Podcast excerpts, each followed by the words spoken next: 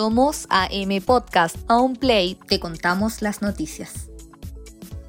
Como cada jornada, partimos las noticias contándote todo lo que necesitas saber sobre el coronavirus en Chile. Durante este jueves 7 de mayo, la subsecretaria de Salud Paula Daza entregó las siguientes cifras. El total de casos registrados en el día de ayer son 1.533, de los cuales 1.343 corresponden a personas que tenían síntomas y 190 fueron registrados de personas que no tenían síntomas. El número total de casos confirmados acumulados hasta el momento es de 24.581 casos en todo nuestro país.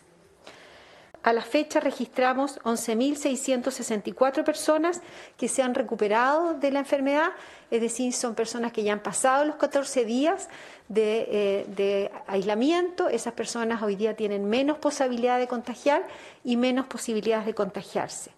También existen en nuestro país 12.632 casos activos.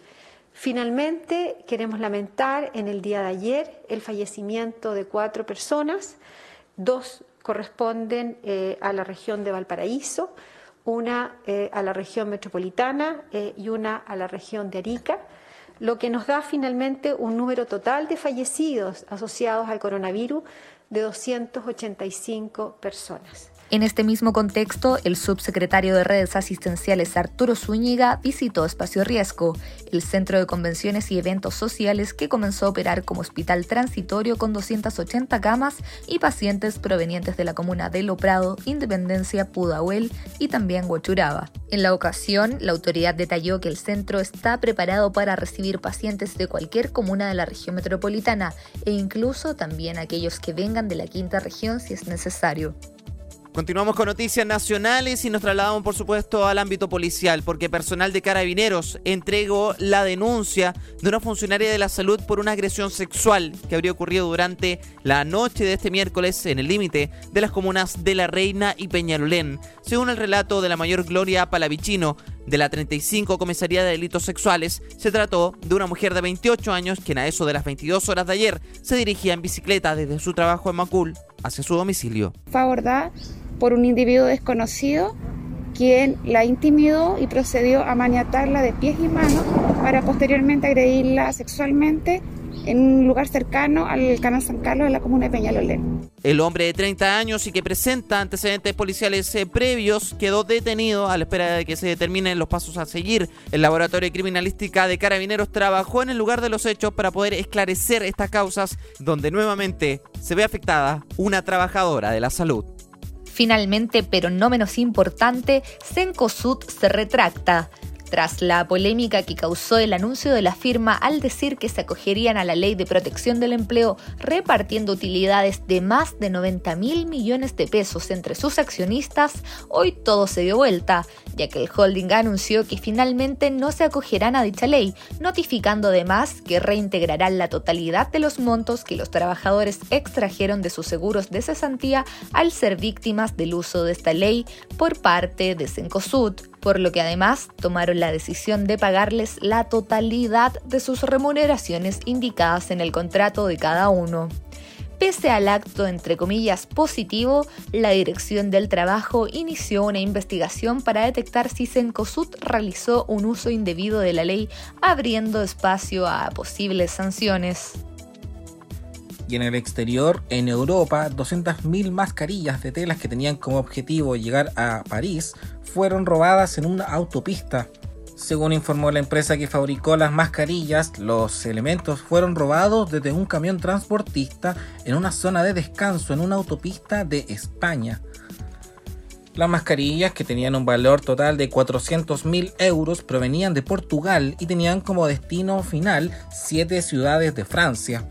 La compañía consideró como vergonzoso y dramático este tipo de actos y aseguraron que estas ciudades recibirán sus pedidos antes del 15 de mayo, tal como lo habían acordado.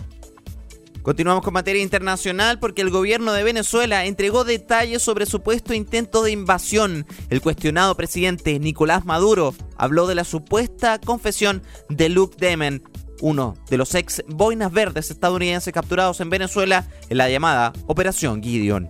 Están convictos, confesos, capturados infragantes y ya están siendo juzgados por la Fiscalía General de la República, por los tribunales civiles de Venezuela. Y bueno, el proceso será con plenas garantías y será justo. Sobre el señor Juan Guaidó, eso no depende de mi respuesta. Y será la Fiscalía y los tribunales quienes determinen si debe ser capturado o no. Maduro también responsabilizó a Estados Unidos y al presidente de la Asamblea Nacional, Juan Guaidó. Por lo mismo, el mandatario alega que la intención de la operación era asesinarlo. Y en medio de la pandemia por el coronavirus, en Australia hay muy buenas noticias porque los koalas que resultaron heridos en los incendios forestales comenzaron el retorno a su hábitat. Se trata de 26 marsupiales que permanecieron en el único hospital para koalas en el país y que volverán a su hogar en el periodo de una semana. Según reportó la cadena CNN, los empleados del hospital tuvieron un trato especial con los mamíferos y consideraron cuidadosamente una mezcla de edades y sexos de koalas para crear una comunidad integral. El objetivo es que los animales se reproduzcan y aumenten su población.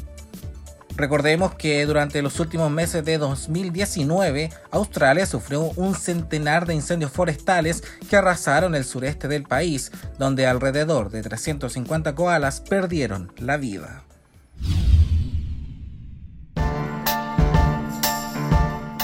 Dato Pop. ¿Sabía usted que hoy, pero en el año 2008, la cantante británica Amy Winehouse, que recordemos falleció en el año 2011, es puesta en libertad bajo fianza tras pasar unas horas en prisión por posesión y presuntos delitos relacionados con las drogas, por lo que deberá presentarse de nuevo ante la policía en mayo de ese mismo año.